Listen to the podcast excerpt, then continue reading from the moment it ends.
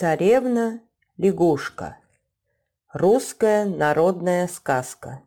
В некотором царстве, в некотором государстве жил да был царь с царицей. У них было три сына. Все молодые, холостые, удальцы такие, что ни в сказке сказать, ни пером написать. Младшего звали Иван-Царевич. Говорит им царь таково слово. «Дети мои милые, Возьмите себе по стрелке, натяните тугие луки и пустите в разные стороны. На чей двор стрела упадет, там и сватайтесь. Пустил стрелу старший брат. Упала она на боярский двор, прямо против девичья терема. Пустил средний брат. Полетела стрела к купцу на двор и остановилась у красного крыльца. А на том крыльце стояла душа девица, дочь купеческая. Пустил стрелу младший брат. Попала стрела в грязное болото, и подхватила ее лягушка-квакуша.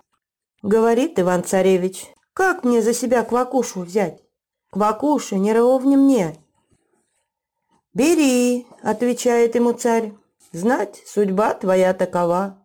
Вот поженились царевичи, старший на боярышне, средний на купеческой дочери, а Иван-царевич на лягушек-вакуши. Призывает их царь и приказывает, чтобы жены ваши испекли мне к завтраму по мягкому белому хлебу.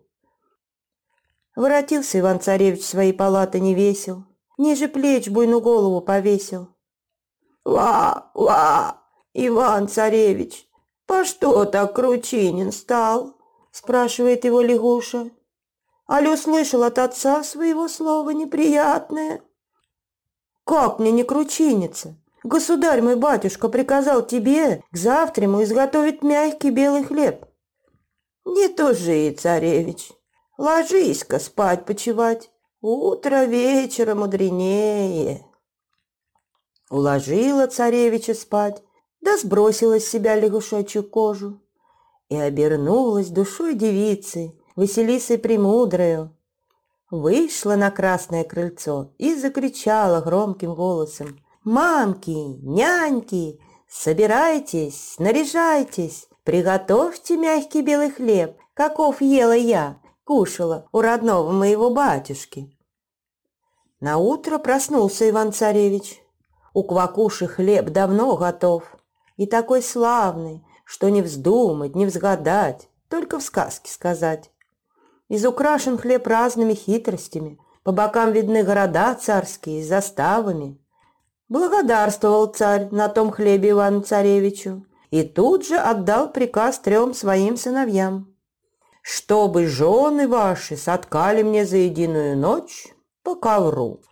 Воротился Иван-царевич невесел, ниже плеч буйну голову повесил, «Ва, ва, Иван-царевич, по что так Кручинин стал? Али слышал от отца своего слова жесткое, неприятное». «Как мне не кручиниться? Государь мой батюшка приказал за единую ночь соткать ему шелковый ковер». «Не тужи, царевич, ложись-ка спать почевать, утро вечера мудренее» уложила его спать, а сама сбросила лягушачью кожу и обернулась душой девицы, Василисою Премудрую. Вышла на красное крыльцо и закричала громким голосом. «Мамки, няньки, собирайтесь, наряжайтесь, шелковый ковер ткать, чтоб таков был, на каком я сиживала у родного моего батюшки». Как сказано, так и сделано. На утро проснулся Иван-царевич. У Квакуши ковер давно готов. И такой чудный, что не вздумать, не взгадать, разве в сказке сказать. Изукрашен ковер златым серебром, хитрыми узорами. Благодарствовал царь на, то, на том ковре Ивану-царевичу и тут же отдал новый приказ, чтобы все три царевича явились к нему на смотр вместе с женами. Опять воротился Иван-царевич невесел, ниже плеч буйну голову повесил. «Ква, ква, Иван-царевич, по что кручинишься?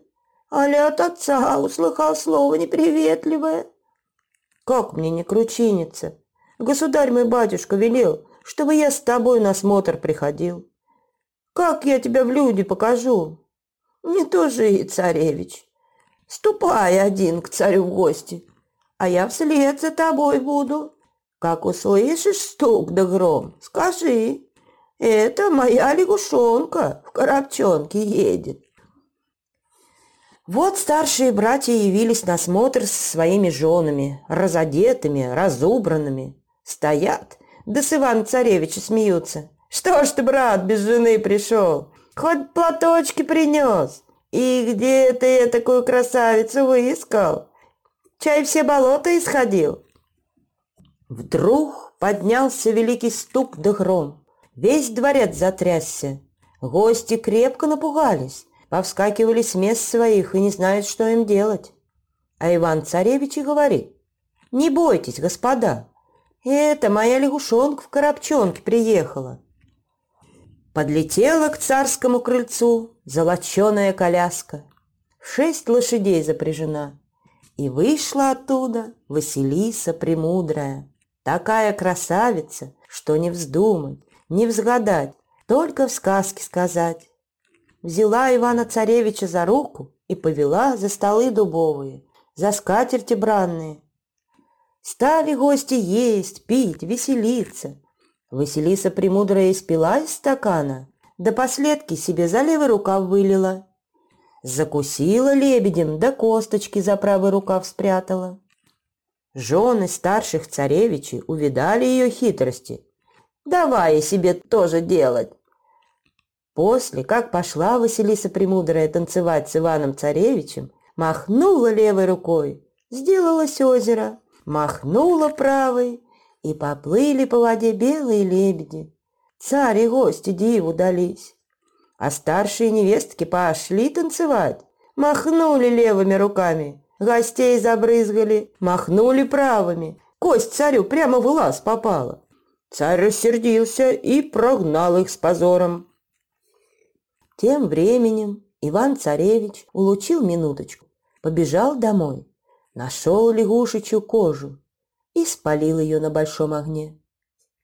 Приезжает Василиса Премудрая, хватилась, нет лягушечьей кожи, приуныла, запечалилась и говорит царевичу, «Ох, Иван-царевич, что же ты наделал? Если бы немножечко ты подождал, я бы вечно была твоею.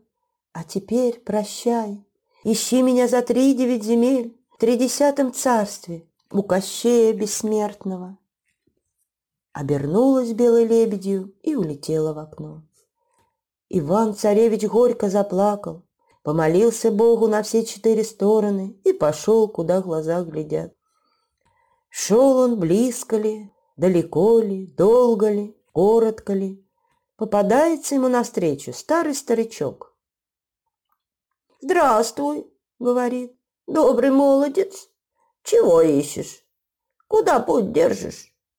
Царевич рассказал ему свое несчастье. «Эх, Иван-царевич, зачем ты лягушачью кожу-то спалил? Не ты ее надел, не тебе и снимать было. Василиса Премудрая хитрей, мудреней своего отца уродилась. Он зато серчал на нее и велел ей три года квакушую быть. Вот тебе клубок, куда он покатится, тупай за ним смело. Иван-царевич поблагодарил старика и пошел за клубочком. Идет чистым полем. Попадается ему медведь. «Дай, — говорит, — убью зверя». А медведь им провещал ему. «Не бей меня, Иван-царевич, когда-нибудь пригожусь тебе». Идет он дальше. Глядь, а над ним летит селезень. Царевич прицелился из ружья, Хотел было застрелить птицу, как вдруг провещала она человечьим голосом. «Не бей меня, Иван-царевич, я тебе сама пригожусь!» Он пожалел и пошел дальше. бежит косой заяц. Царевич опять за ружье. Стал целиться. А заяц провещал ему человечьим голосом. «Не бей меня, Иван-царевич! Я тебе сам пригожусь!» Иван-царевич пожалел и пошел дальше, к синему морю. Видит, на песке лежит, издыхает щука-рыба. «Ах, Иван-царевич!» – провещала щука. «Жалься надо мною, пусти меня в море!» Он бросил ее в море и пошел берегом. Долго ли, коротко ли, прикатился клубочек к избушке. Стоит избушка на курьих лапках, кругом повертывается. Говорит Иван-царевич, «Избушка, избушка, стань по-старому, как мать поставила, ко мне передом, а к морю задом». Избушка повернулась к морю задом, к нему передом. Царевич зашел в нее и видит. На печи, на девятом кирпичи лежит баба-яга, костяная нога. Нос в потолок врос, сама зубы точит. «Гой, еси, добрый молодец, зачем ко мне пожаловал?» спрашивает баба-яга Ивана-Царевича. «Ах ты, старая хрычевка, ты бы меня, прежде доброго молодца, накормила, напоила, в бане выпарила, да тогда бы спрашивала». Баба-яга накормила его, напоила, в бане выпарила, а царевич рассказал ей, что ищет свою жену, Василису Премудрую. «А знаю», — сказала Баба-Яга, — «она теперь у Кощея Бессмертного. Трудно ее достать, нелегко с Кощеем сладить. Смерть его на конце иглы, та игла в яйце, то яйцо в утке, та утка в зайце». Тот заяц в сундуке, а сундук стоит на высоком дубу. И то дерево Кощей как свой глаз бережет. Указала яга, в каком месте растет этот дуб. Иван-царевич пришел туда и не знает, что ему делать, как сундук достать. Вдруг, откуда не взялся, прибежал медведь и выворотил дерево с корнем. Сундук упал и разбился в дребезги.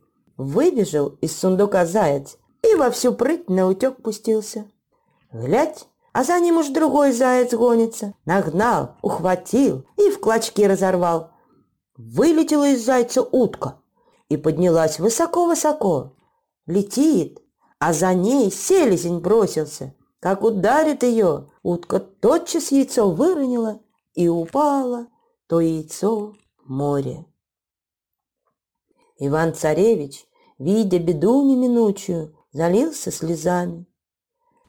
Вдруг подплывает к берегу щука и держит в зубах яйцо. Он взял то яйцо, разбил, достал иглу и отломил кончик. Сколько ни бился Кощей, сколько ни метался во все стороны, а пришлось ему помереть. Иван-царевич пошел в дом Кощея, взял Василису Премудрую и воротился домой. После того они жили вместе и долго, и счастливо. Вот и сказки конец. А кто слушал, молодец.